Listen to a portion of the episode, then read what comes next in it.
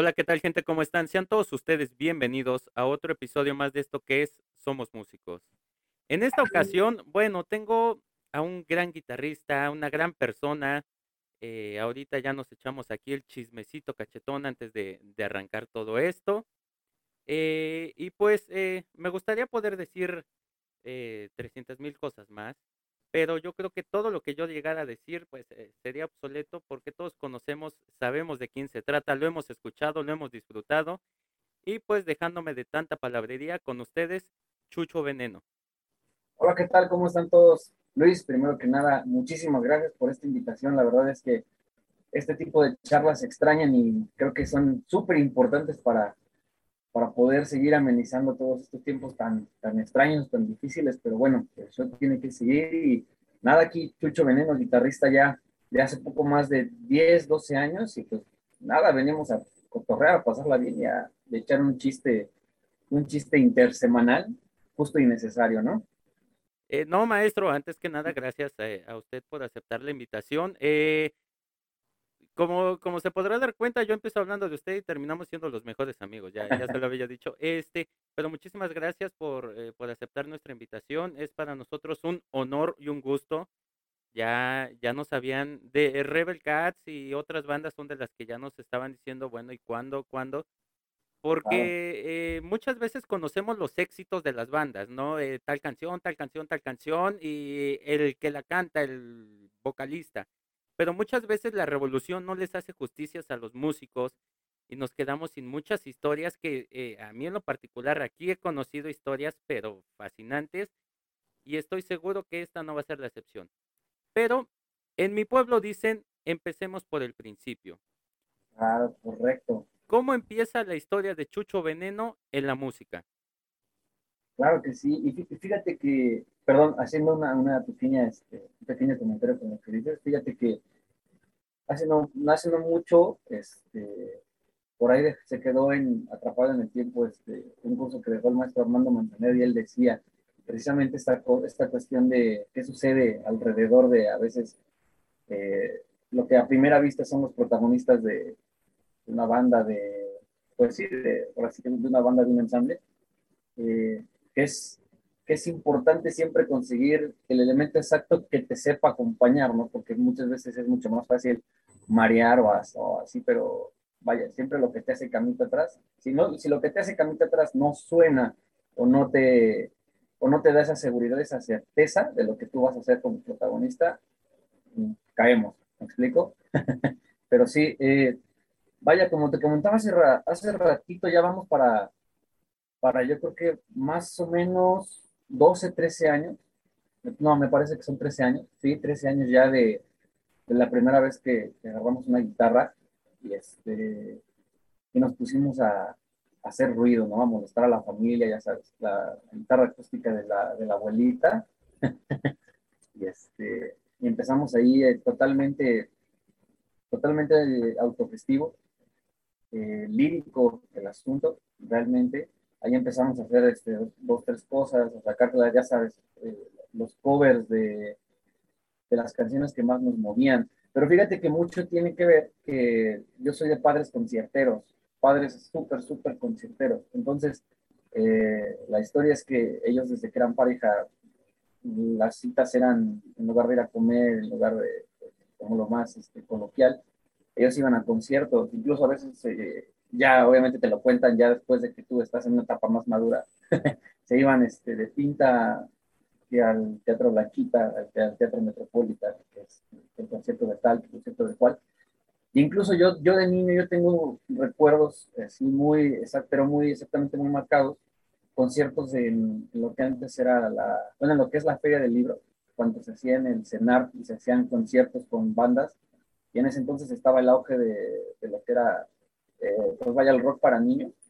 Estaba como que estas, estas bandas ya donde era, sí era rock para niños, pero ya no era tan, tan, vamos a llamarlo tan tierno, tan soso, sino que ya estaba bandas como Patita, como La Pata de Perro, estaba Yucatán Agogó, estaban los que payasos. Entonces, yo cuando, cuando me llevaban a los conciertos, a mí me parecía impresionante me ponía de un, de un nervio, de una ansiedad de querer ver qué iba a suceder el hecho de llegar a ver un, un escenario, una batería y una guitarra montada.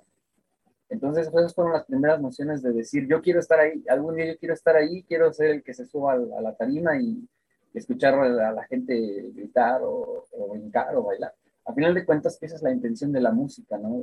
o de cualquier tipo de artes, esta, esta, esta vía de escape para, para expresar algo, para decir, para, para materializar un sentimiento o, una expresión humana, ¿no?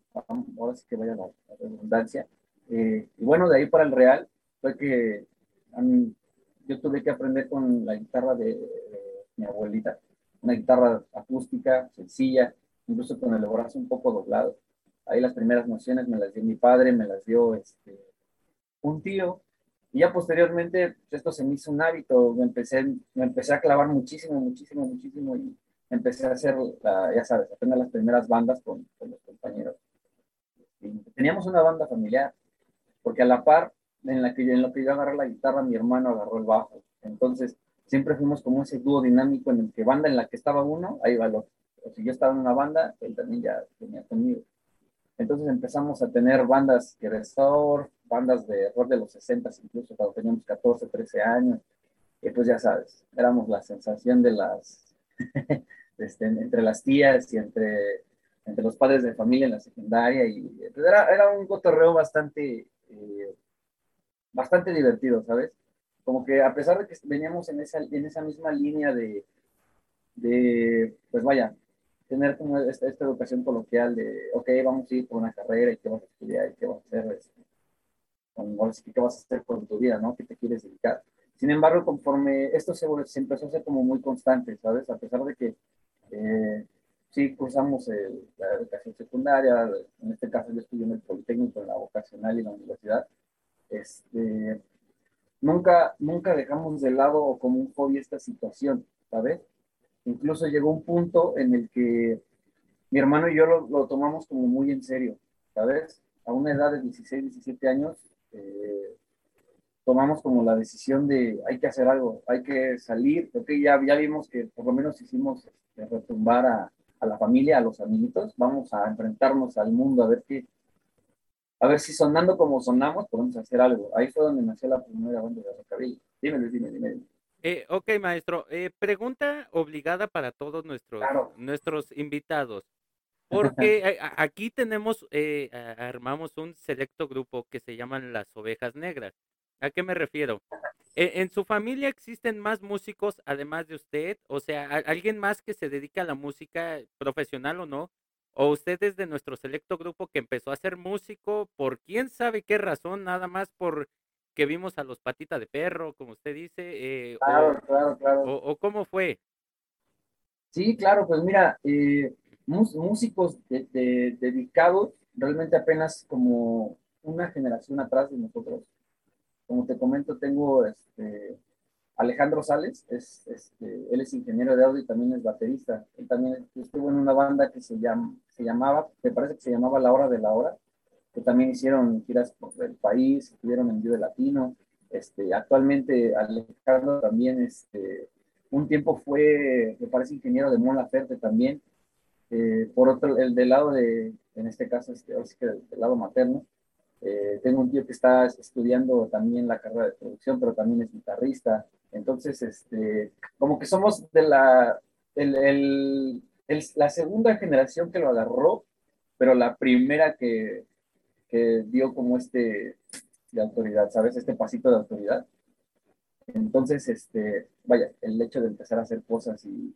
Porque nosotros venimos de familia, de un lado deportista, donde se hicieron cosas importantes dentro de, dentro de las artes materiales en este caso. También este, mi papá es ingeniero también.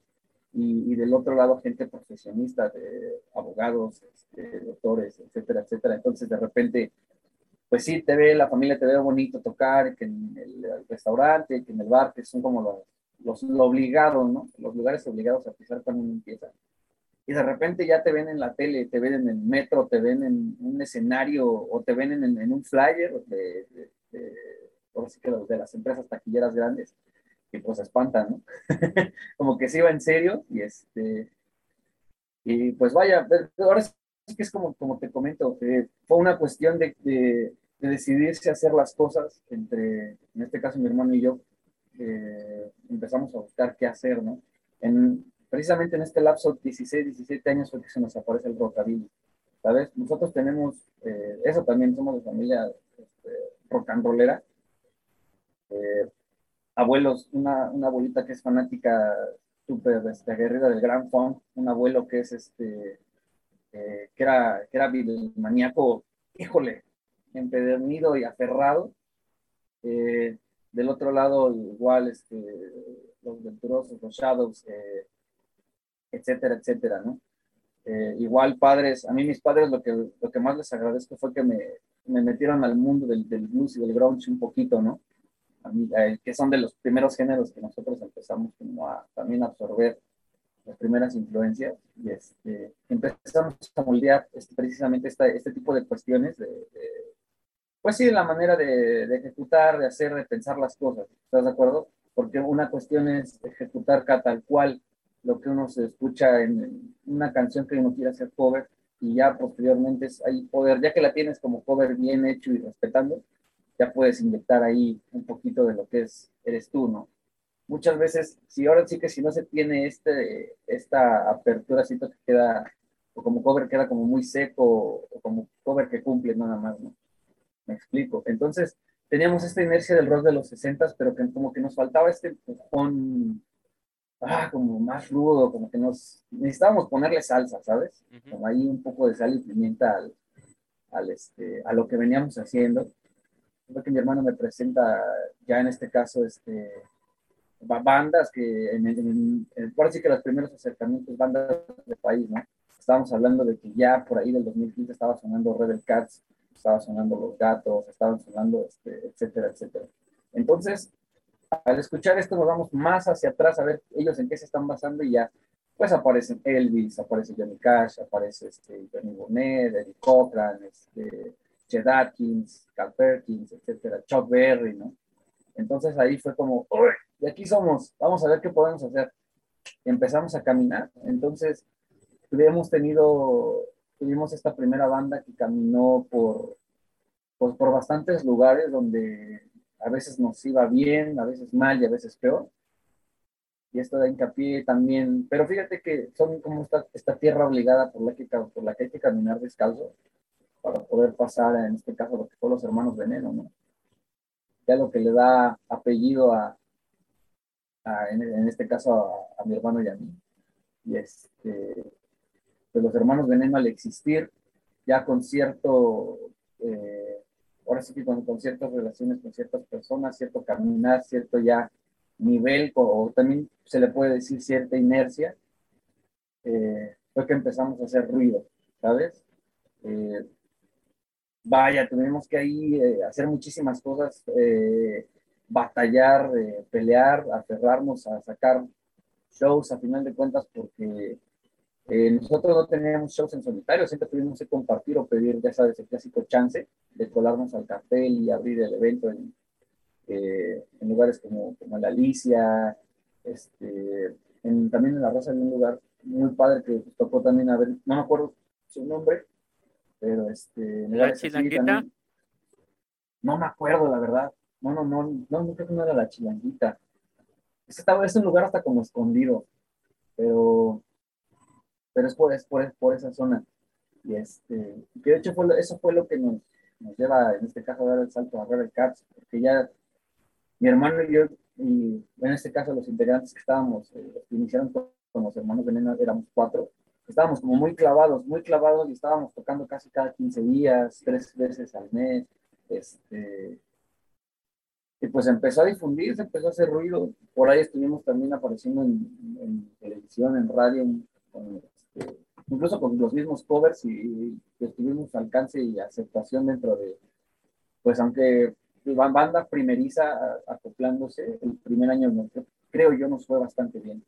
Entonces, este, vaya, pues eso es lo que da hincapié a, a que nosotros este, llamemos la atención en este caso de, pues, de Rebel Cats, ¿no? que es donde estamos ahorita este, mi hermano y yo, ahí colaborando y poniendo el granito de arena, pero sí fue un camino, si te soy muy franco, sí fue un camino arduo, fue estar librando ciertos este, obstáculos, yo creo que obligados, pero también que a lo mejor, no es que seamos nosotros, pero que muy poca gente, muy pocos músicos están dispuestos a librar.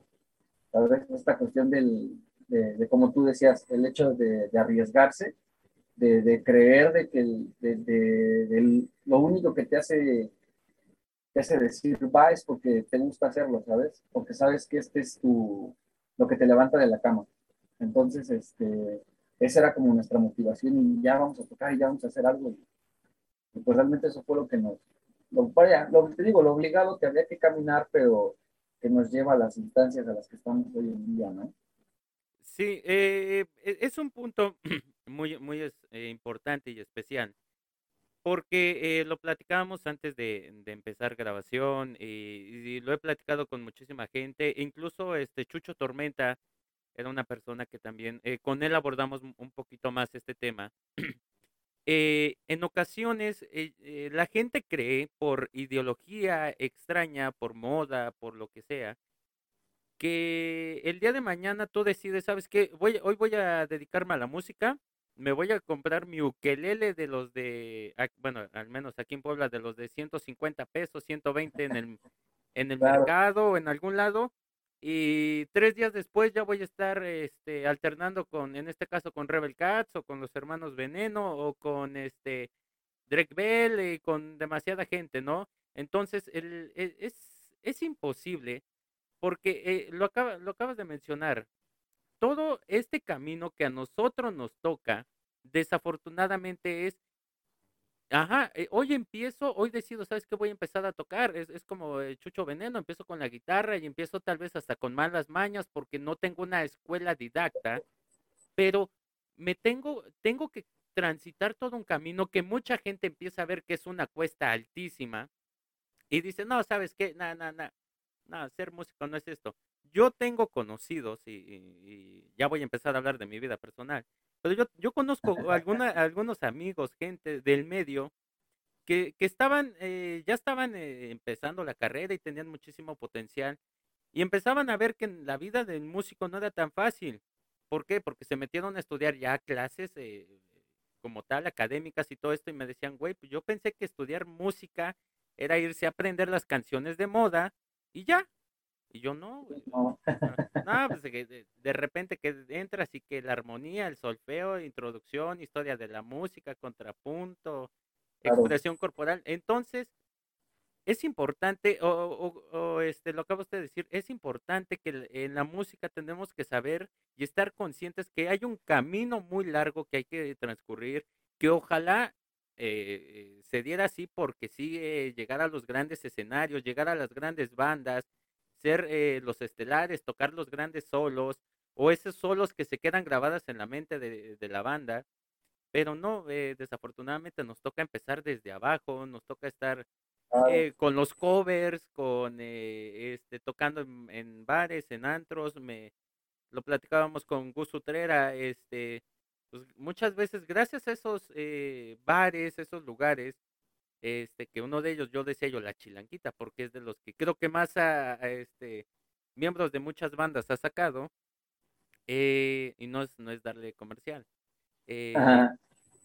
Eh, yo creo que gracias a esos lugares, esos covers, esas, como, como dice Chucho Veneno, esas ganas de querer salir adelante es donde empezamos a llegar a nuestras metas. Si nosotros nos ponemos metas que, que pueden ser cumplibles, o sea, no, no, no, que hoy empiezo a estudiar música y ya mañana ya quiero tocar con este Ruben Blades o quiero ser el segundo chombo o, gente así, pues no, va a estar un poquito canijo, o sea, pero si me, si me propongo, ok, hoy voy a empezar a estudiar música, ¿y cuál va a ser mi primera, eh, mi primera meta? No, pues este, sacar eh, mi historia entre tus dedos, eh, eh, eh, lo siento, pero al menos cuando yo estaba en la facultad de música era de las primeritas canciones, este, mi historia entre tus dedos, eh, Lamento Boliviano y canciones así, claro, que se aprendían mis compadres, este, y así irnos proponiendo que tal y tal y tal.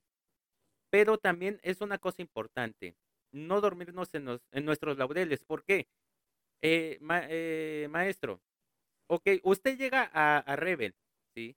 una, una banda que, que tiene historia, que tiene trayectoria, que tiene potencial, que, que le prende a la banda muchísimo eh, eh, en cualquier evento, no importa el que sea. Eh, decía un amigo, este, son de esas bandas que aunque sea un velorio, lo prenden a más no poder. Claro. Y, pero no llega uno y se duerme uno en los laureles. ¿Qué llega uno a hacer? A trabajar el doble de lo que ya habíamos trabajado para mantenernos. ¿O, o, qué piensa Chucho Veneno de esto?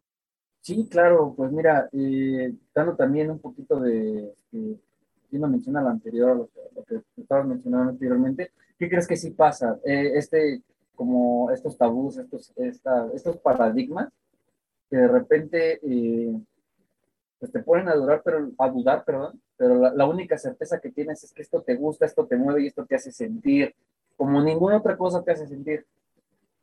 por lo menos en lo personal, eh, el, el, hecho de, por muy eh, chico, mediano, grande que fue un evento, la sensación que se siente, el nerviosismo y la emoción de, de que, llegue, que querer que llegue ese día y de ya estar arriba haciendo estas situaciones fue muy lo que, lo que a mí me movió y me, me, motivó a decir, ok, porque no te creas, eh, el hecho de crecer con, con estas cosas, estos paradigmas, estas situaciones, e incluso los cuestionamientos de la misma familia de, oye, ¿por qué no mejor este, no te lo tomes tan en serio? Porque te vas a morir de hambre, o es que de, eso no se vive. Y de repente ya eh, uno, uno busca esta, esta, hace esta situación porque le, le llena, le hace bien, y lo material llega por consecuencia, no por al, porque tú vayas a buscar por, por, por, hacerlo, por querer hacer lana, ¿no? En este caso, vamos a llamarlo así. Eh, esto es, el, ahora sí que todo lo material es una consecuencia de, de, la sinceridad y la fe con la que haces, la, este, en este caso, eh, pues la música, ¿no? En, enrollarte, clavarte, aprender, estudiar. Eh, realmente a mí me agarró esto que a la mitad de la universidad, de, de, de la carrera, este, entonces yo me decidí, ok, es como dices tú, ahora sí, entrando a lo que me mencionabas, nosotros entrando a, este, Rebel, sabíamos que teníamos ya, este, pues que las cosas iban a cambiar, ¿sabes? Nosotros veníamos de un ritmo más underground, un poco más este, guerrero, así se le llama coloquialmente ahorita, este, pues estas batallas, ¿no? De que, este, de las bocinas voladas, de los de los foros este, chiquitos, de los foros medianos, de la, de la banda que acepta, de la banda que más o menos. Afortunadamente los hermanos Veneno también eh, son una banda a la que la poca, mucha, la poca mediana gente que, que los sigue, que los apapachan mucho eh, dentro de todo. pero este, eh, pero como, como, ahora sí que como dices tú, antes de Rebel Cat, porque mi hermano entró primero, eh, queríamos precisamente dar este, este brinco primero como, como banda, antes de entrar a Rebel Cats. Eh, mi hermano y yo nos metimos a estudiar en una academia particular. Estuvimos estudiando un año, este, en una academia, por, de hecho, por aquí en la Ciudad de México. Este, y pues vaya, aprender todo, porque uno sabe las cosas básicas, ¿no? Pero así, la, como autodidacta, eh, te es viable, ¿no? En este caso, en hay, hay gente que es autodidacta y que te puede absorber y comer todo y entenderlo a la perfección. Sin embargo, a, nosotros nos pasó, pero yo creo que sí llega un punto en el que necesitamos un día. Hay alguien que te diga, es así, por esto, por esto, por esto, por esto, por lo otro. ¿no? Entonces, eh, José y yo nos metimos a estudiar un año este, música, ahora sí que este, desde lo, lo, básico hasta lo, hasta lo, ahora sí que hasta donde pudimos hasta donde se nos permitió, nos permitió el tiempo. Y precisamente pasando esa, esa etapa fue que nos empezamos, este, a los pocos meses nos incorporamos a Rebel Cats, ¿no? Precisamente ya este, ese trajín de estar saliendo viernes, sábado y domingo, regresar lunes en la madrugada, o regresar, este, irte el sábado y regresar hasta el martes, puede ser si quieres, ¿no? Una vez tuvimos que ir a Los Cabos el lunes y regresar miércoles. Entonces, este, pero precisamente este tipo de cosas es lo que te digo, son es la, consecuencia de, la franqueza con la que tú haces las cosas, con la realidad y la seriedad de, hacerlas bien. Porque también eso es un punto muy importante que creo que hay que hacer énfasis, en el que, ok, somos músicos, sí le, metemos corazón, somos francos con lo que estamos haciendo y tocando, pero también hay que darle seriedad, ¿sabes? O sea, ok, estás decidido, pero el darle seriedad a qué le podemos llamar seriedad, o yo a qué le llamo seriedad, ¿no? Por así que yo hablando por mí, pues a tener este, a lo mejor cierta rutina de, de práctica, de tener tu instrumento en forma, eh, cables, ¿no? Desde cosas muy básicas hasta este, el repertorio, tenerlo pues bien, ¿no? En este caso que son este, hábitos, ah, el hecho de, estar buscando esta mejora. Precisamente ya Rebel Cats hacia enfrente, eh, por esta demanda de poco tiempo, eh, yo, bueno, yo en, mi caso, yo, yo dije, ok, ya, ya estamos aquí, ¿qué, ¿qué, va a seguir? ¿O qué debemos hacer, como dices tú, ¿no? en, este, en esta primera etapa para mantenerse? Ok, necesito tener el repertorio al tiro, necesito este, ponerme a practicar, ponerme este, incluso a, a mejorar en la improvisación, porque el rock and roll es un género noble y muy elástico en el aspecto de que a lo mejor no, no, no, te vas a aventar el solo tal cual porque estoy seguro que en los 50, eh, por lo menos el 60-70% de los solos que escuchamos en los hits de hoy en día, se les ocurrió en ese momento. Yo, yo dudo que, no sé, que, el solo de Bluetooth se haya planeado con 15 días de anticipación. Eh, eso es muy franco. Y más, en, y más por, ese, por ese entonces que tú ves conciertos, uno, ve, uno puede buscar conciertos en vivo y es, es muy raro que alguien de, ese, de esa época toque el solo tal cual se quedó en la grabación que, que nosotros podemos escuchar en Spotify, la grabación de estudio se le llaman. Entonces, este, pues ese tipo de cosas había que mejorarlas, también habría que mejorar la imagen.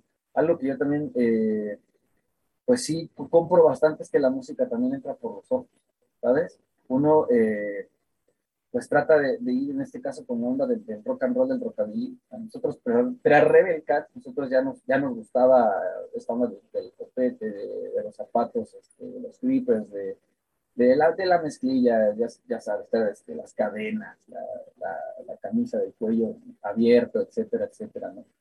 Eh, pero ahora sí que esto es desde la franqueza también, eh, esta cuestión de que entre por los ojos también es una, una onda de identidad ¿sabes? Creo que tanto individual como colectivo, que en este caso de cuando se habla de una banda, eh, el hecho de que tú tengas una identidad, creo que es, es muy extremadamente importante, ¿sabes? Porque creo que de los músicos en el mundo, del, la cantidad que me digas de músicos en el mundo, por lo menos yo creo que el 80% somos guitarristas. Entonces, ahí, ahora sí que ahí, está el detallito, ¿no? ¿Qué te hace a ti diferente? De todo este tipo de, bueno, que ahora sí que, no sé si la palabra es muy fea, pero del resto, como para tú poder subir un escalafón, un escaloncito más y poder hacer las cosas. Dentro de todo, ya en este caso nosotros somos una banda de nicho. Rebel Cats es rockabilly, rockabilly y sus derivados. Todo lo que sea world country, rock and roll, rhythm and blues, este, gospel, si quieres. Ok, ¿qué está pasando con las técnicas, en este caso hablando de música de guitarra, con todo eso? O sea, porque al rockabilly lo antecede este, Chet Atkins, Merle Travis, eh, Scotty Moore, etcétera, etcétera, etcétera, que son técnicas que el, precisamente esta técnica, en, ahora sí que de estos tres guitarristas que yo mencioné, lo particular de ellos es la técnica, la técnica que ellos manejaban, que era el, el, el, el fingerstyle, en este caso, o el, me parece que se le llama híbrido, con, con la púa en el pulgar y los dedos. Bajeo, melodía o arpegio. Ok, entonces, ¿qué tengo que hacer? Me tengo que poner a estudiar ese tipo de cosas porque pues, se, necesitan, vaya. A pesar de que a lo mejor, eh, en este caso, Rebel Cats está plasmando una idea fresca y contemporánea de lo que sucedió en los 50, pues hay que retomar esta, este tipo de cosas para poder, dentro de todo lo actual que podamos hacer, también serle fiel y respetar, este, pues a lo mejor ciertos cánones, ¿no? Esto ahora sí que este estándar eh, obligado, por así decirlo. Pero sí, la verdad es que incluso hoy en día yo he aprovechado la pandemia para, eh, en este caso, para no quedarse dormido, ¿sabes? Hay que estar, a lo mejor no, no hay mucho movimiento como nosotros quisiéramos o como estábamos acostumbrados, pero yo creo que sí la preparación, si uno lo quiere agarrar en serio, creo que sí es necesario cierto grado de preparación, eh, por lo menos para sacar este, ciertas cuestiones. En este caso yo también, yo me mantuve, este, ahora sí que la, la, misión del primer año fue, este, me encontré con, porque antes había clínicas en VHS, clínicas de guitarra de Stevie Bay, este, John Petrucci o B.B. Este, King, ¿no? y las empecé a indagar y de las pocas que encontré, las estudiaba, las ejecutaba y para ver qué, qué podía hacer y qué podía mejorar, ¿no? También para crear, para componer, para escuchar cosas nuevas, porque eso también es muy importante, ¿no? Dentro del estándar, no te creas que también escuchamos el tipo de rockabilly, ¿eh? eh, también por ahí hay, hay, dos, tres situaciones que nos, que nos mueven. Por así que toda la música pre que nos llevó hacia el rockabilly, eh, esa amalgama es lo que nos da el estilo y la personalidad que se escucha ahora sí que ya en, en, estas cuestiones de los eventos en vivo, ¿no? Entonces, pues, ahora sí que es de, ahí donde nos, perdón, de donde nos estamos aferrando, y este, y, pues nada, digo, ahorita eh, mi hermano y yo estamos así como en esta tarea de estar escauteando y escuchando cosas nuevas, este, estudiando, practicando, por lo menos él y yo en casa, esa es la ventaja, somos una sección rítmica, pues ya de años tocar, llevamos más de 10 años tocando juntos, entonces, eh, inevitablemente a donde nos podamos parar él, y yo, eh, nada más faltaría ponerle la sal para que suene algo, ¿no? Y suene algo, vamos a llamarlo decente, para que no suene tan, tan egocéntrico, ¿no?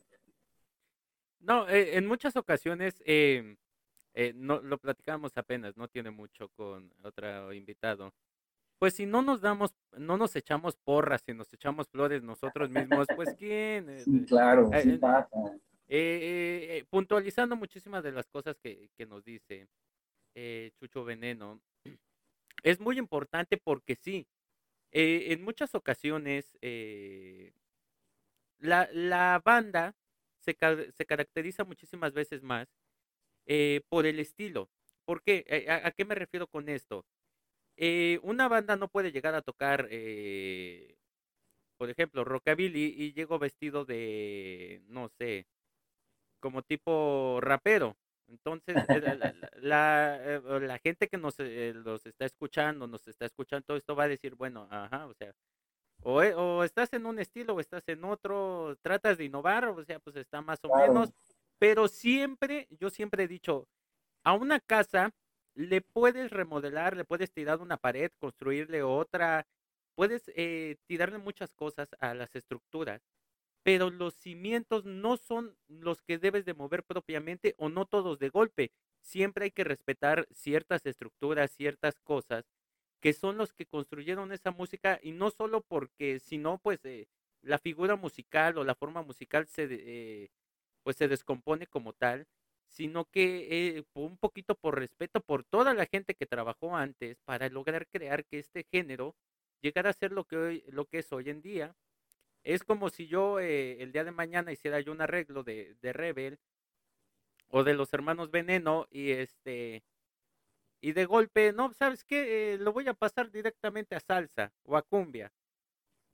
Ok, puede ser que tenga yo la suerte de todos los dioses y que, ¡pum!, me quedó algo más o menos. Pero aún así, debo de mantener cierta estructura. No, no, no lleguemos y le demos al rompe de que, ya ah, sabes qué, directamente, pum, y ya.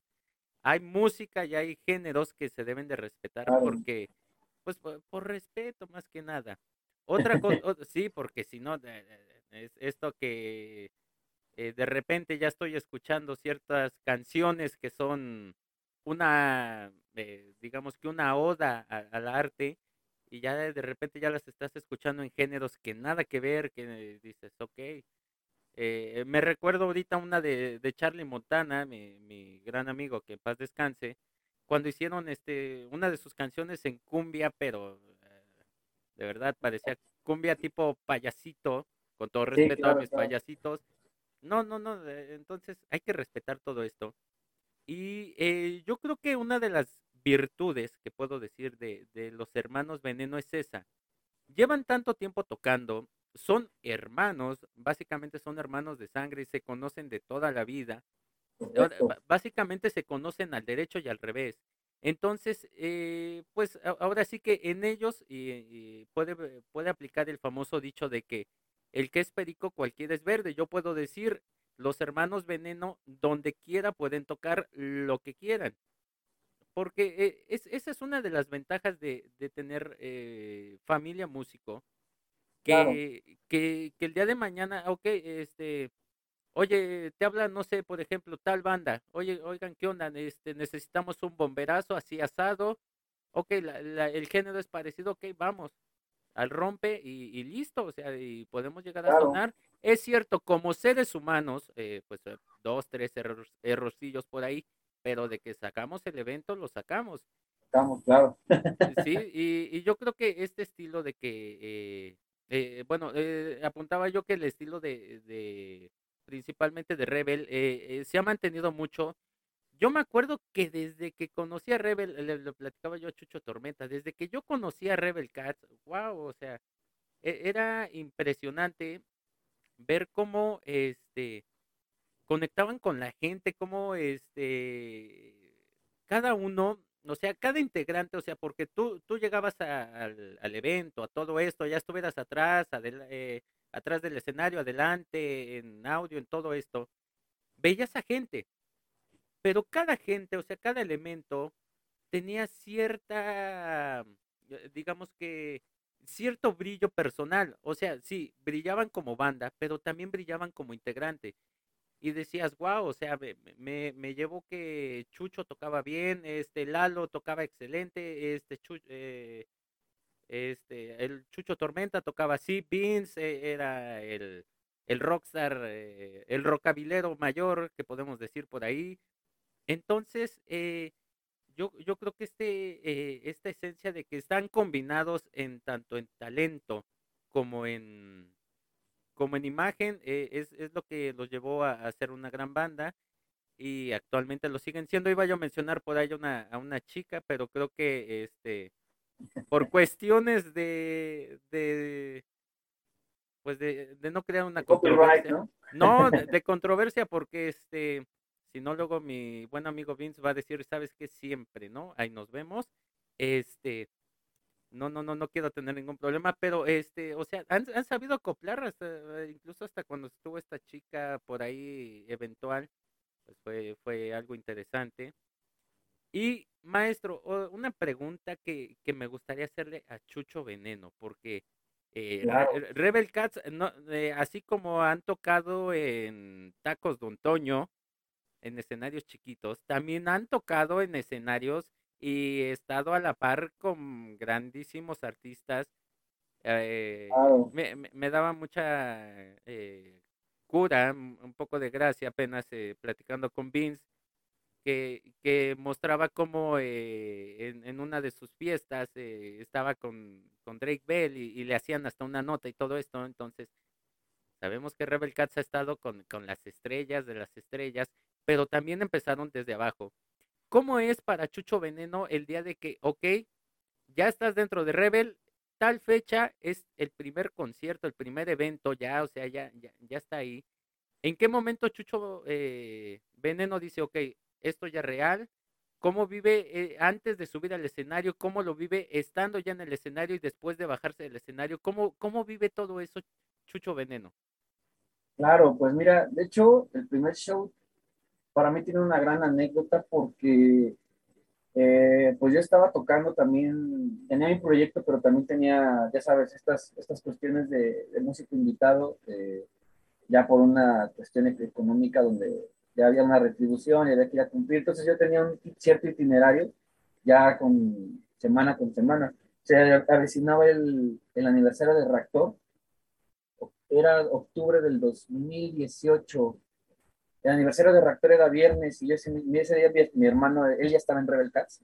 Yo, yo entré este meses después, pero para ese entonces Josué ya estaba en, en Rebel Cats. Y yo también tenía un compromiso ese mismo día y dije, ah, pues ok, él sabe su compromiso y yo al mío. ¿no? Rebel Cats en ese entonces ya era la alineación de seis integrantes. Entonces ahí pasó una situación extraordinaria. Y este, y un miércoles en la noche, este, mi hermano me ya, ya era, ya tarde, me levanta y me dice, oye, oye, oye, oye, ¿qué vas a hacer el viernes? Porque este, tenemos un 33-12 y este, quieren ver si puedes ir a tocar tú. Y, así como con, la cuestión, ok, ok, ok, a ver, este, total, este, hablé por teléfono con Vince, le oye, tengo este, este compromiso, eh, pero ¿a qué hora tocamos? ¿A qué hora toca Rebel? No, toca este, Rebel toca a 10 y media, yo mi compromiso lo tengo a las 9 a un lugar que estaba a 15 minutos de, del Foro Indie Rocks, porque fue en Indie Rocks. Entonces le dije, va, le digo, vamos, nada más dame chance de ir a cumplir allá, me paso para acá. Yo creo que llego sin problema. Ok, estamos bien. Entonces, pues, eh, vaya, lo que nunca sucede, en el compromiso que yo ya tenía con el otro grupo, este, se retrasó el evento. Y entonces fue como, uy, híjole, entonces ya este, se los comenté a mis compañeros, tengo esta situación. Me dice, mira, no te preocupes, hay que cubrir una hora, pero vamos a tocar todos sin parones. Corrido, corrido, nos fuimos tendidos, ¿no? Rebel Cat tenía que subir a las diez y media, 10.35 a más tardar, porque por cuestiones de logística, ese lugar se cierra creo que como a las 12 o 12, 12, una, de la mañana, pero ya todo limpio y ya sabes, las sillas arriba, etcétera, etcétera. Entonces, este, nosotros al retrasarse, el evento terminó 10 y 20 y yo ya tenía 10 llamadas, este, ya tenía, oye, ¿el dónde estás? ¿Y qué pasó? Entonces, mi primera reacción fue, vamos a tomar un Uber, un taxi. Y en lo que tomé, tecleé el Uber, el taxi, a 7 minutos y el evento ya tenía 10 minutos para llegar. Entonces dije, no, ok, agarré Google Maps, ¿a cuánto estoy caminando? A caminando estoy a 25 minutos y dije, me voy corriendo. Entonces agarré el, el circuito, fue, atravesé casi toda la colonia Roma corriendo hacia el Foreign D Rocks. Recuerdo bien que ya incluso ya traía yo la camisa y el pantalón de vestir puesto junto con los zapatos. Y llegué con la boca seca y preocupado. Entonces, cuando me abren la puerta para entrar hacia el escenario, porque la, la puerta que da al escenario del Indie Rocks está la del público, pero justito al lado está la del escenario. Pues exactamente, como que no se alcanza a presenciar, pero ahí está. Entonces me abren y ellos ya estaban, por, de hecho ya estaba sonando el intro de Rebel Cats. Y fue como, ya me recibió este, Mamabili en este caso, la señora Elvia. Me dice, ay, ya llegaste, qué bueno. Y agarran, me pusieron el moño, me pusieron el saco y cuando empiezan, y ya estaba el sí, de hecho fui el primero en subir al escenario. Me dicen, ya, ya súbete, ya súbete, ya súbete. Después así como, uy, uy, entonces ya, este, pues yo con mi preocupación, con mi vértigo, subo y este, y pues con la garganta seca, entonces ya cuando escucho el grito de la gente y las luces encima, fue como, ok, ya está pasando, ¿no? Okay, así como que, no, no, realmente te voy a decir algo, no aterricé qué estaba sucediendo hasta que acabó la primera canción y vi que el lugar estaba, ya asimilé que estaba lleno, que estaba sucediendo y que a partir de ese punto las cosas iban a ser eh, pues diferentes, ¿no? A lo que ya estaba yo acostumbrado, era ya un salto de una manera diferente de hacer las cosas, de ver, de manejarse, de, de cómo el público es receptivo contigo, ¿no? Entonces, eh, también estuvo, estuvo, estuvo movido ese fin de semana, ¿eh? La verdad es que ese viernes este, tocamos, nos fue increíble. Eh, incluso se transmitió por la radio ese concierto. Al día siguiente yo tenía un proyecto privado con la misma banda, entonces, pero ya estábamos tranquilos. Y al domingo, este, pues fuimos a Guadalajara, ya con Rebeca otra vez. Entonces fue como cuatro en uno ese fin de semana. Y pues, eh, fantástico. O sea, los viajes, la carretera, los, eh, el vamos al Oxxo, este, la plática, etcétera, etcétera. Eh, porque dentro de todo, creo que esta generación eh, somos jóvenes, somos extremadamente jóvenes. Yo tengo 23 años, José tiene 22, eh, Rodrigo tiene 26, eh, Eric tiene 29, somos, somos, ahora sí que somos los niños de la banda, pero sin embargo traemos esa como buena onda y no nos costó nada adaptarnos, ¿sabes? O sea, no fue cuestión como de, darle continuidad de los ensayos, de las tocadas para para poder dar este, como, ok, incluso, y, ya todo eso amortigua lo que tú mencionas, el, cómo se vive un pre, porque digo, también hay, hay muchísimas bandas que, que son ya icónicas en la historia de la música mexicana, ya no digo del rock, sino de la música en México, y que pues a voces abajo no se llevan bien entre ellos, En el escenario los ves bien, pero entre ellos acaba el show y cada quien a su casa, ¿no? O, ni siquiera se despiden, exactamente, es como, y bye, ¿no? Tan, tan.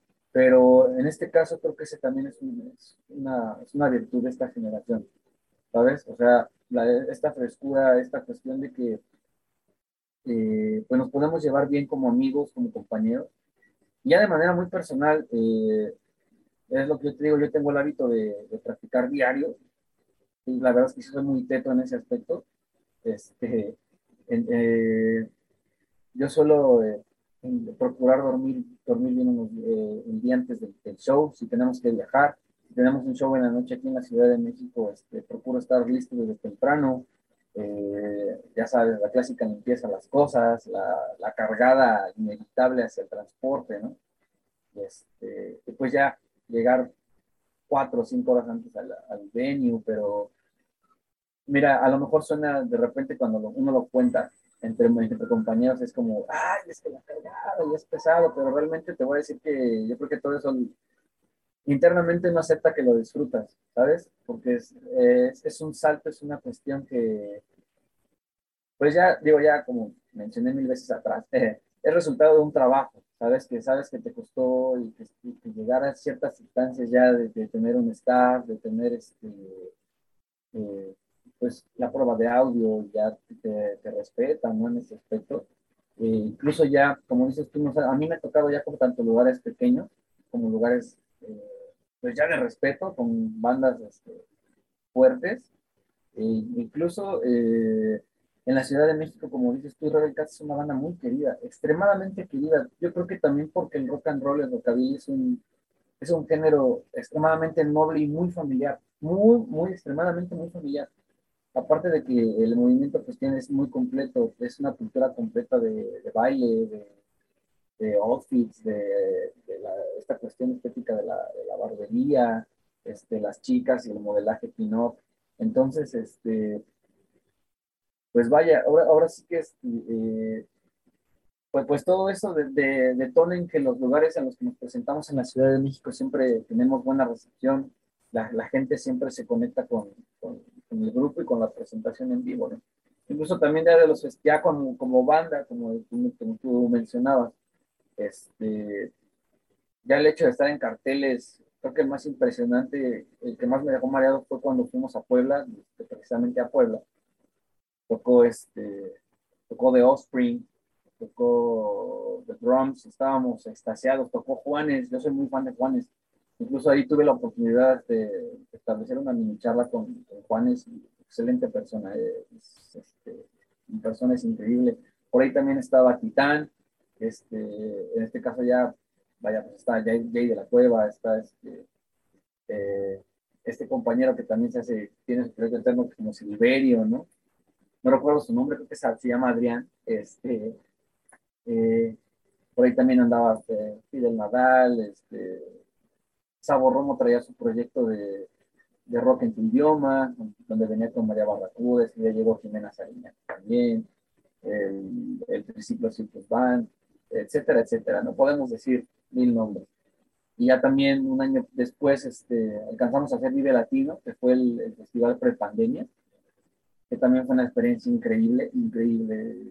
Yo creo que la palabra increíble sería poco, ahí por ahí, este, ahí se cumplieron varios sueños, ¿sabes? Porque Vive Latino siempre para la, la única vez que yo había ido fue de niño, yo tenía nueve años cuando fui al, Vive Latino, y el segundo al que fui ya me topé como músico, ¿sabes? Y esa vez también se juntó el día en que nosotros íbamos a estar con que iba a tocar Guns N' Roses. Eh, mis papás son extremadamente fans y la única vez que vinieron con la alineación original ellos no pudieron ir. Entonces, cuando viene Guns N' Roses el mismo día que tocamos nosotros, pues imagínate, ellos también, pues, eh, estuvimos allí en familia, ellos ven a Guns, nosotros tocamos, este, pues nada, fue un día así súper, súper, súper redondo, ¿no? Y este, pues igual, eh, la comida, los compañeros, excelente, ya te encuentras, encontrarse personas y que te saluden como un tú a tú, este, ya pues ciertas personalidades, ¿no? Porque ya podemos hablar de personalidades. Eh, pues nada, ahora sí que es lo que te digo, es como resultado de este salto que, que se da, ¿no? Te digo, una vez más, eh, para que se quede aquí plasmado y inmortalizado, el resultado de la fe y de la honestidad con la que uno hace las cosas. ¿no? Que no te puedes dar el lujo de medio jugarle porque no te, es como caminar sin rumbo, ¿me explico? La única certeza que tienes es que esto te gusta, te llena y, este, y eso creo que es más que suficiente para, para aferrarte, ¿no? En este caso al sueño, a la meta, como, se le quiera llamar, pero eh, es lo que te digo, creo que esa es una virtud dentro de nuestras limitantes, de nuestras virtudes, creo que siempre hemos tenido bien claro eso, ¿no? Que esto es la línea, hoy estamos este, eh, con ciertas cuestiones, eh, por ahora sí que proyectos personales, con Rebel Cats, mañana no sabemos. Como ya sabes, este, este mundo de la música también es muy variable. Hoy estamos, mañana no sabemos. Entonces, este, pero por el momento estamos contentos, estamos, este, vaya a la espera, ansiosos ya de poder regresar a, los shows en vivo otra vez ya en este año. Porque hicimos una mini en diciembre. La verdad estuvo, estuvo muy bien, estuvo bastante bien el hecho ya de regresar a tocar, pero sí aún se siente este, esta cruda social y, pues nos parece que esta cruda pandémica, ¿no? De, los foros limitados, este, eh, pues sí, ciertas cuestiones de logística ya que, se tienen que manejar de manera más estricta, ¿no? Pero sí, ¿cómo ves? Siento que ahorita ya estoy así, me, me, me das una pregunta y como hilo de media, una hora. y nosotros fuimos el equipo del cuarto C, estamos exponiendo, ¿no? Este, Gracias por su atención, ¿no? Este, no, no, no, eh, me quedé pensando en un punto que es muy, muy, muy común en el medio, hablando ya de las bandas y, de estas bandas que la gente eh, en el escenario puede ver a la banda este, que son, eh, estás haciendo el solo y te juntas con el vocalista y, eh, y, va fulano con sutano y todo esto y los ven los mejores amigos del mundo y, y tú dices, wow, está súper bien. Pero sí, o sea, al, terminar, eh, ni siquiera Dios, este, sale ahí luego, este, nos vemos. aquí aplicaría como el famoso, este, pues nada más en visto y ahí nos vemos. Exacto. E, es, esa es una de las virtudes y, y, es por eso que yo les decía yo desde el principio. Eh, aquí no, no, estoy, no estoy anunciando a nadie, pero este, esa es una de las cosas que me gusta de Rebel Cats, por eso los admiro, por eso son para mí son, además de excelentes músicos, grandes personas, porque existe esa hermandad, ese compañerismo bien agrupado. ¿Por qué? Porque el día de mañana, quieras que no, convivir con esa banda se vuelve casi tu segunda, tu tercera familia. ¿sí? Porque muchas ocasiones desayunas con ellos, comes con ellos, cenas con ellos. Que ya una cosa es que sea en en el autoservicio, en la tienda departamental, en cualquier lado, eh, aunque sea en el autobús o en la taquería de la esquina, es otra cosa. Pero al final de cuentas con ellos compartes muchísimas eh, vivencias, situaciones, incluso muchas veces de ahí salen grandes amigos, que los padrinos para la boda, para los bautizos. Entonces, es, es, importante crear esas, eh, esa, no, no quiero decirlo como esa hermandad, pero ese ambiente familiar con la banda, porque oye, es con los que más estás conviviendo. Incluso eh, había alguien que pronto saldrá aquí, en, eh, no sé cuándo salga este episodio, pero había alguien que me dijo, dice, lo que pasa es que, de hecho, veo más a la, a, la banda que a mi familia. Dice, bueno, obviamente antes de la pandemia, dice, pero oye, dice, mira, literalmente, como decía Chucho Veneno, tal día tenemos evento, tal día evento, tal día evento, tal día dos eventos. Dice, normalmente llego dos, tres días a la casa y me la, la semana tiene siete, cuatro días con la banda. Dice, entonces, pues los veo más a ellos que a mi propia familia. Y es cierto, eh, hay muchísimas bandas que el día de mañana se separa o ya se fue el integrante, ya se fue su tanito, ya se fueron dos, tres, y la gente se empieza a preguntar, oye, pero ¿qué pasó? esto, o sea, se, ve. detrás del mito, ¿no? Ajá, eh, y, aquí le vamos a, vamos a empezar a tirar piedras. No, este.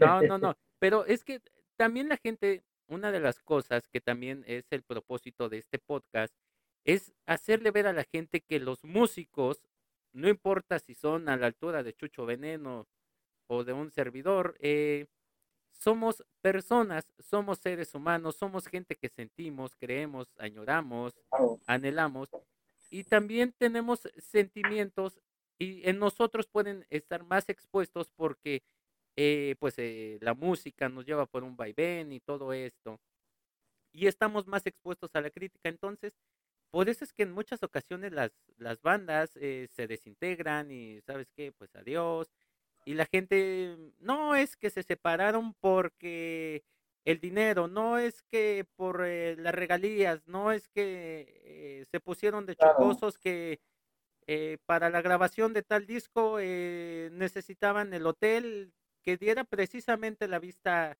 al oriente y todo esto. No voy a quemar a nadie porque sí tengo amigos que, que dicen así, no, no, no, no, mi, mi, cuarto debe de estar con vista a tal lado. Aunque no lo crean, es cierto. Pero somos seres humanos, por favor, entendamos que, que también sentimos, también nos pasa yo creo que, que, más de uno de los invitados que han estado aquí en treinta y tantos episodios me pueden decir, sí, a mí me pasó que tenía yo que llegar a tal evento a tal hora y yo estaba cinco minutos antes a 13 kilómetros. Este, pero es, es, muy importante eso. Eh, y lo que dice de Rebel Cats, yo creo que no solo en la Ciudad de México, yo creo que hay, eh, yo puedo hablar por Puebla, porque orgullosamente poblano, o al menos eh, eso parece, este, no, pero sí, orgullosamente poblano, este, chilango de corazón, allá por Tepito y Correo Mayor, y por otros estados en los que he estado y me ha tocado eh, coincidir que está Rebel Cats en, en, la, en la ciudad. El, el, amor que tiene Rebel Cats es, es, es eh, incomparable y no se podría medir porque yo creo que si a una persona le dices, oye, ¿sabes qué? Va a tocar Rebel Cats en tal ciudad y ellos están a dos horas, va, no hay, no hay bronca, ¿cómo le hacemos? Nos jalamos, este, compramos boletos, rentamos la combi, este, en cuanto, ¿qué sale más barato? ¿Rentar algo? Nos vamos en el, en el autobús, este, tomamos un taxi, o cómo le hacemos, yo creo que, este, eh, no, y aquí, y, aquí, este, vamos a, vamos a comentárselo a Vince y a otras personas y hacemos aquí un, un anecdotario que yo sé que estoy seguro que mínimo cuatro episodios sí puedo sacar de anécdotas que ustedes tengan así de fans que les hayan contado o que ustedes hayan vivido porque de verdad el, amor que le tienen a Rebel Cats, eh, yo lo mencionaba con el, maratón de, de Panteón Rococó, eh, llega ese momento en el que conectas tanto con la banda, con la gente, con los fans, que güey, o sea, eh, pueden viajar 3, 4 horas y, disfrutar, aunque, aunque sea una participación de 45 minutos que casi no pasa con algunos promotores o, o Laurita y que... y, Laurita que ya, ya, ya te están viendo el reloj, eh, a ver que a qué horas paras. Eh, pero yo creo que sí, eh, Rebel Cat sería otra de las bandas. Eh, también mucha gente me puede empezar a decir, no, es que fulanito, sutanito, sí, también, pero ahorita estamos hablando de Rebel Cats, no de otras bandas. Eh, y, es Y, es cierto, este, yo este, me voy a, hago la promesa, me voy a comprar mi traje de dandy de aquí de, de Rockabilly y este, yo, un día, yo un día les caigo a un evento. Eh, cuando quieras, Luis. Eh, cuando quieras. Y, sería interesante, un trombón en Rockabilly. Hemos visto muchos instrumentos, pero un trombón en Rockabilly sí me encantaría. Es que sí pasa, que es que hay muchos proyectos que también nosotros admiramos y son históricos. Yo creo que el, más, este, el más longevo y más popular es la Brian Setzer Orchestra, que es este, pues Brian Setzer, que es, el, guitarrista por excelencia del, del neo rockabilly, que es el ícono y el amplio referente con una orquesta atrás, pero no nada más traen trombones, traen este, todos los tipos de saxos que me quieres decir, este, trompetas, percusiones, ya el famoso contrabajo, entonces Incluso por ahí también me parece que llegué a ver alguna banda donde precisamente eran puros, este, puros, ahora sí que puros, la, la banda como nuclear y aparte la, y un trombón. No traían este, trompeta, ni trajeron un trombón. Bien, ¿eh? Bastante, bastante bien. Ahí, obviamente, este, haciendo los primeros pininos, pero bien, bien, bastante. Es, es, es lo que te digo. O sea, es, es esta cuestión de, de, si vas a innovar, eh, vamos a hacer las cosas este, netas, ¿no? O sea, no, este, no, no, nos quedemos a medias tintas porque sí queda extraño, ¿no? Sí, y, y, no vamos a, aquí no sé, aquí no vamos a quemar nombres porque ya estamos platicando de alguien que, que luego nos dice, sabes que sí, pero siempre no. Eh, ok. Este, eh, yo, yo, hago los arreglos, no hay bronca, yo hago los arreglos y ya Algún, día lo armamos. Yo, eh, yo me comprometo que algún día, aunque sea, aunque sea la intención, tendríamos. Este, y si no, eh, ahí vemos qué hacemos. Eh, pero no, sí, o sea, a mí me encanta mucho el rockabilly. Yo soy, no puedo decir que soy cien mil por ciento fanático porque todo el mundo que me conoce sabe que soy salcedo a morir, eh, pero a, a, mí Rebel Cats es de las bandas que me encanta, es de las bandas que, que me gusta su música, que me gusta su estilo, que me gusta su ambiente. Y pues eh, preguntas obligadas ya para casi para el final de, del episodio, de este episodio, porque aquí podemos hacer 35 mil más. Eh, Chucho Veneno, esta es una pregunta que nunca ah, no se había hecho antes, pero hoy la vamos a estrenar porque tenemos un invitado de calidad. Eh, Chucho Veneno se arrepiente de dedicarse a la música. Jamás. Nunca. La verdad es que ha sido, no voy a decir que ha sido fácil, pero yo creo que es, es la mejor decisión. Creo que de las, si no la mejor, el tiempo me va a decir, pero sí la, la con más seguridad de tomar en toda mi vida. Y, y, yo creo que junto a muchísimos fans y muchísima gente, este, decimos gracias a Dios o bueno, a la religión que quieran, eh, que ustedes sean creyentes, porque luego ya me andan tirando piedras hasta por eso. Este que, este, que se haya dedicado a la música, porque si no nos hubiéramos perdido de, de un gran talento. Siguiente pregunta. Eh, ¿Chucho Veneno tiene algún músico que admire? Uy, muchos. Muchísimos. Fíjate que, eh, así como, eh, fíjate que pasa también mucho con, con compañeros que se dedican, sus bandas son de nicho, pero su máxima influencia siempre es de un género súper distinto, ¿no? En este caso, mi, mi banda aquí, así, con la que yo me puedo quedar con un solo disco en un desierto es, este, eh, es, es Stone Temple Pilots Dean de Leo para mí es, híjole, wow, wow, wow. Es eh, el máximo referente ahorita de guitarra para mí. Pero digo, atrás, eh, ahora sí que en, ese top eh, está en él. A mí me maría también ya dentro del, ramo rockabilly, Merle Travis, este, Steve Ray Vaughan. Eh, híjole, mexicanos, me, me marea mucho Felipe Sousa, eh, Santiago Ojeda, por ejemplo, eh, a, mí me tienen, porque son, ¿sabes qué, qué, tienen como en particular? Tienen, aparte de que obviamente tienen como su estilo propio, tienen esta sensación grunge, rock and rollera, bluesera, pero también como muy alegre, o como, como muy este, salvaje, por así decirlo. Eso es lo que a mí más me atrapa de, de, cierto estilo. Obviamente, obligado, Brian Setzer también para mí es este, un hit dentro del top 5, vamos a llamarlo así. Este, también ya, no, no recuerdo su nombre, pero del Johnny Burnett Trio, de la primera etapa que tuvieron como rockabilly antes de que se volvieran balada. Este, su guitarrista también tiene unas cuestiones con el fingerstyle muy particulares. Y lo único que hacía era tocar octavas. Y a mí eso, este, pero ya el hecho de, de canciones ya tan icónicas que para ahora sí que a veces este, que no se confunda y que no, no, no quieran pensar que uno quiere ser malinchismo, pero tienen este, este sello de, este, ellos, este, este rockabilly es como para, para eso, ahora sí que para, para el país origen, en este caso es del sureste de Estados Unidos, ese tipo de canciones para ellos son como el hermoso cariño de, este lado, ¿sabes?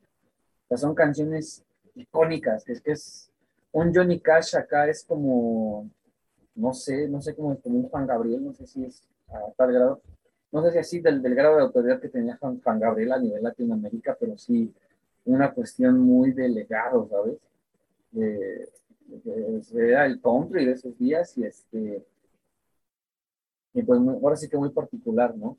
Pero sí, fíjate que lo, que a mí me, me, me, marea mucho, ese tipo de, guitarristas, ese tipo de ideas que tienen, este, híjole, yo creo que sí le puedo echar la, la culpa a muchos, eh, mucha, ahora sí que a los individuos que ya te mencioné. Por ahí también te digo, yo seguía mucho este, cuando ya era la segunda etapa de la botellita de Jerez que alcanzaron a tocar todavía un, rato. A mí me maría mucho esa alineación. Este, de niños seguíamos mucho a Yucatán a en este caso. Este, eh, por está Oscar Zárate también del TRI, que también es, híjole, Eduardo, este, el famoso Lalo Chico, él también, híjole, maestrazos. No he tenido el placer de, conocer o coincidir con ellos, pero este, pero bien, bien, bastante bien. Por ahí también he hecho amigas, este, porque también dentro del urbano, como mi papá es fan del, rock urbano, por ahí también he, tenido la chance de, platicar con un par. Este, Lalo Tex Hijo también es un muy buen guitarrista, es, también eh, ahí compita. Eh, pero sí, sí, definitivamente creo que todas estas influencias, este, grunge, eh, por ahí Danny Amis, Stray Jackets, también muy, muy bien. Eh, a pesar de que el, el, surf tiende a acciones, tiene cuidado de hacer, eh, o a, primera instancia muy repetitivo, el, el, el surf precisamente de, de Stray Jackets para mí es así como muy particular. Me marea mucho. Entonces, estas influencias que digo, grunge, surf, este, rock and roll, blues, rockabilly, eh, rhythm and blues también, country, pues es lo que a mí me ha moldeado, ¿sabes? Incluso hay para un par de arreglos. Darrell Hayan también, ahí se me olvidó también, Darrell Hayan para mí también es, este, es un icono del, del rockabilly. Eh, por ahí el, el 2020 tuvimos la, la, fortuna de poder colaborar con él a distancia en un video. Y pues, wow, me mareé. Porque en esta onda del rockabilly, eh, él como guitarrista es un icono, es, un, es amplio referente. De hecho, yo lo colocaría actualmente abajito de Setzer nada más. Eh, por ahí hicimos este, sesiones veneno, por ahí también para, este, para que se lo quieran checar. Ah, hicimos el, el, volumen 1 fue una colaboración internacional. Este, tuvimos a, a Donna Wilmot de los Discoveries de, de, Reino Unido, tuvimos a Bruno Iene de Brasil, de Old Chevy, que son enormes bandas, tanto los Discoveries como por ahí los Discoveries fueron tendencia y fueron, este, fueron trending topic bastante rato en el medio del rock and roll. Old Cherry también, en Brasil son una banda muy fuerte. Fíjate que Brasil, perdón como paréntesis, ya para no alargarme tanto, Brasil tiene un rock and roll muy pesado también, ¿eh? Tienen como cositas, cosillas ahí, pero muy particulares. Uno de ellos es Old Cherry, por ahí los Blues Beatles, que son este, que son canciones de los Beatles hechas blues. Eh, yo pensé que eran ingleses y son brasileños. Por ahí este, me pasó Bruno el dato, precisamente cuando estábamos escribiéndonos y no, increíble, ¿eh? son increíbles como músicos, son espectaculares. Este, mi hermano también estuvo esa vez de la, la, primera sesión. Mi hermano me acompañó en las tres secciones, evidentemente. Este, estuve yo y tuvimos la fortuna de ahí invitar a Darrell Haya, precisamente porque fue un cover de una canción en donde él estuvo.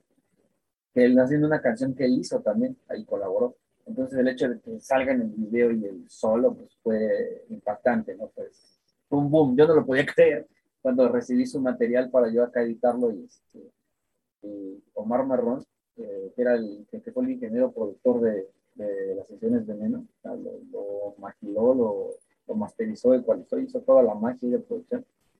Fue como, wow, wow, wow, wow. Entonces, este, pues nada, ahora sí que gracias a todos estos personajes y este tipo de vivencias, esas cosas que nos atrevimos a hacer gracias a la, a la pandemia, pues es lo que nos ha moldado hoy en día y te sigue motivando, ¿sabes?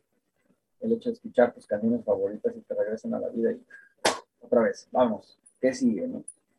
Sí, eh, yo haciendo un paréntesis, eh, hacerle la invitación en audio a, a, Josué Veneno, a los Beans y a toda la gente de Rebel. Este, para mí será un honor tenerlos por aquí. Este, porque sí me gustaría y sí, eh, ojalá lo pudiéramos hacer algún día, hacer un anecdotario con ustedes porque sé que, porque por eso lo decía yo, yo sé que sí sacamos 35 episodios aquí de que... Fácil, tranquilamente. Y, y, sin correr, y yo creo que hasta eso, una anécdota nos podemos aventar una horita. Dicen, bueno, al menos esa es la idea, ¿no? Esa es la idea. Este, hacerle la invitación eh, a su hermano y a, a Vince y a, bueno, a los dos Vince y a los demás chicos, este, y sí, yo creo que muchas veces en ese es eso lo que nos lleva como músicos a forjarnos.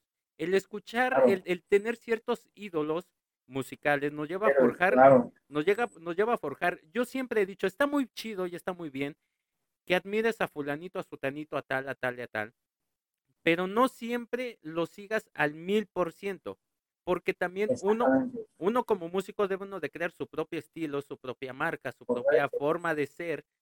Y, y no, o sea, también este, hay, hay gente, o sea, si el día de mañana hay alguien que se quiere parecer 100 mil por ciento a Chucho Veneno, que han de existir mucha gente, eh, pues está bien, está, está, bien, está chido, pero pues también, eh, ¿qué es lo que va a pasar? Eh, pues van a, en lugar de decir, oh, mira, ahí va fulanito de tal, oh, mira, ahí va el doble de Chucho Veneno, ahí va el imitador. Entonces, desafortunadamente, desafortunadamente es algo que pasa. Por último, y la pregunta más importante, que no es pregunta, es más bien una petición. Claro. ¿Chucho Veneno tiene algún consejo que le gustaría darle a la gente que nos esté oyendo? Claro, eh, pues de hecho, muchos, ¿no? Pero ahorita estamos dando la, estamos en la recta final. Pues nada más eh, dar esta sugerencia de que rompamos paradigmas, que nos atrevamos y con el miedo, con el terror que que es inevitable sentir, que lo tomemos, lo abracemos y avancemos y demos ese paso de, de, autoridad y de fe hacia las cosas que nos, que nos hacen, que nos, que nos levantan y nos hacen ser las personas que somos, ¿no? Muchas veces, eh, pues lo vemos en el transporte público en, gente que no, que no tuvo la fortuna, no ha tenido el acierto de, hacer algo, de, dedicar, de dedicarle su vida o tener ese algo que lo levante de la cama, que lo, lo revitalice como persona, como persona, como individuo. Y sin embargo, creo que la, música, el arte, el, hecho de hacer conexiones es una, parte, es una cuestión particular. Que si uno le tiene fe, eh, te regresa cosas impensables, cosas que tú que si tú tenías un presupuesto o una perspectiva, siempre te va a dar más, siempre, siempre te va a dar más. Eh, sin embargo, yo, yo sí este, pediría a quien escuche esto que, que crea, que crea en, en sus sueños, en, sus metas y que las trabaje y que lo único, porque lo único que, que tenemos, este, lo único que tenemos de certeza es que el tiempo se va, nuestro tiempo se nos va a acabar. Como dice por ahí en una canción, solamente tenemos una vuelta y hay que hacerlo bien, ¿no? Entonces, eh, que sea su vida, que sea su decisión, no la de nadie más, porque el día de mañana van a ser ustedes contra el mundo y, las decisiones que hoy tomen el día de mañana van a tener eh, ciertos resultados. Y qué mejor que sea el hecho de, hacer y dedicar tu vida a lo que te llena como persona, ¿no? Creo que eso es eh, el mensaje no corto, que sí me gustaría, y eh, eso, te lo traté de, de, dejar siempre bien en claro a, el tiempo, el poquito tiempo que yo también di clases por ahí de guitarra, este, a los chicos que me tuvieron la confianza, eh, esto era una cuestión de que si lo querían, del modo, el enfoque que lo quisieran ver, pero que le dedicaran ese tiempo y esa seriedad en función de cómo ellos quisieran ver, porque era su decisión. Entonces, eh, pues nada más eso, igual agradecerte este espacio, esta charla entre, entre músicos, eh, que nada, que que siga, que, que, se, que se preserve siempre la magia, la ilusión, la creatividad y el expresionismo del arte en su, máxima, en su máximo auge toda la vida. Puede existir, puede dejar de existir lo que quieras menos la música. Que siempre así sea. ojalá, ojalá. Y, yo, y yo puedo eh, solamente, no voy a hacer corrección, voy a hacer un apunte. Este, ya no nos dejaron cambiarlo porque ya la publicidad y todo esto ya siempre ha estado platicando entre músicos, pero yo creo que sería aquí este chismeando entre músicos, eh, echando el, chismecito porque eh, no la pasamos a, todo dar, o al menos yo me la paso a todo dar, espero que mis invitados también. Este, y pues sí, yo creo que eh, ojalá la música nunca deje de existir. Un mundo sin música sería un mundo muy, muy canijo. Y pues nada, maestro, eh, Chucho Veneno, muchísimas gracias por haber aceptado la invitación, por brindarnos tu tiempo, tu espacio. Este es tu, este aquí, eh, este es tu casa. Eh, el día que tú guste regresar, ya habíamos platicado de unos análisis de canciones que ya se están sacando. Este, nada más hay que pues ponernos de acuerdo porque entre músicos, si algo no, lo que más nos vaya es ponernos de acuerdo para algo, porque yo tengo que hacer esto, yo lo otro y mucha gente cree que somos chocosos, pero no. Ya platicamos de otra cosa, eh, de otra dinámica. También está el tag del músico, 45 preguntitas sobre preguntas, eh, bueno, que son preguntas básicamente que nos han hecho y muchas son muy chocosas y no hemos respondido. Eh, sí, sí. Este, y entonces lo que guste, necesite o manden, a nosotros aquí andamos a la orden para el desorden. Correcto, como debe ser.